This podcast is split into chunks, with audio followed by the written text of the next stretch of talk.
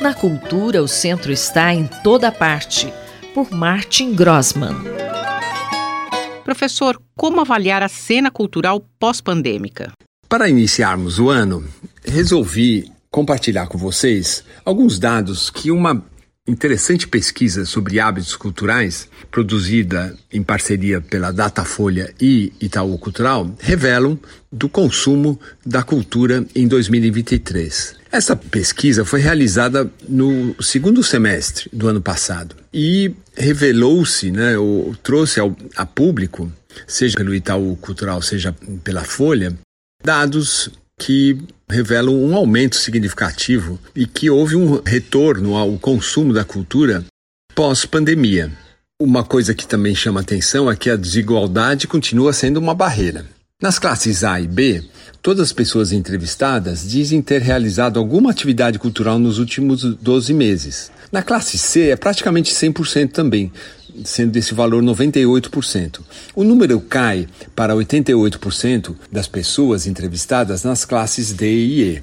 Houve um aumento significativo das experiências presenciais entre esses períodos, consolidando uma retomada dos hábitos pré-pandêmicos. Registrou-se, portanto, um aumento da oferta de apresentações e exposições de arte, correspondida por um aumento de visitação a centros culturais e museus, como também cinemas houve, a contraponto, também um crescimento no consumo cultural na virtualidade, como o streaming de músicas, filmes e séries, bem como o download de podcasts, audiolivros e livros online. Vamos detalhar um pouquinho essa pesquisa. A atividade favorita dos brasileiros no streaming, então na virtualidade, é a de consumir música. 82% em 2023, diante de 80% em 2022 e produtos audiovisuais, 74% ante 70%. Em relação a 2022, o consumo de podcasts teve um aumento de 6%, uma vez que foram citados por 48% dos entrevistados. A maior parte dos ouvintes desse produto se concentra na faixa 16 a 24 anos. A leitura de livros online e e-books também cresceu, Diante dos 30% do ano 2022, 42% dos entrevistados em 2023 revelaram esse hábito cultural. Quem consome mais esses produtos são as mulheres, com 44% das entrevistadas diante de 39% dos homens. Os jovens são a faixa que puxa o consumo.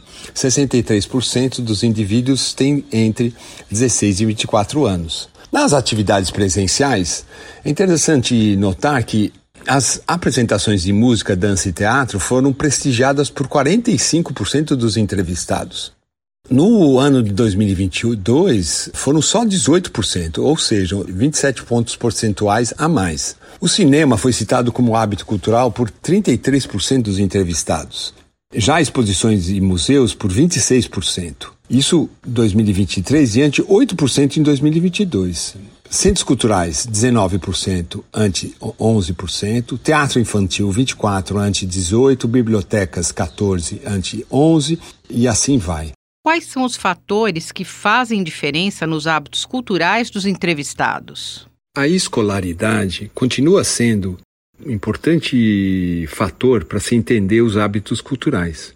Nos hábitos mais presenciais, não é, em cinemas, teatros, museus, o que as pessoas procuram é a convivência e interação, é a distração, diversão e lazer, como também o conhecimento. Já há também indicativos importantes né, que os hábitos culturais contribuem sim para uma melhor saúde mental.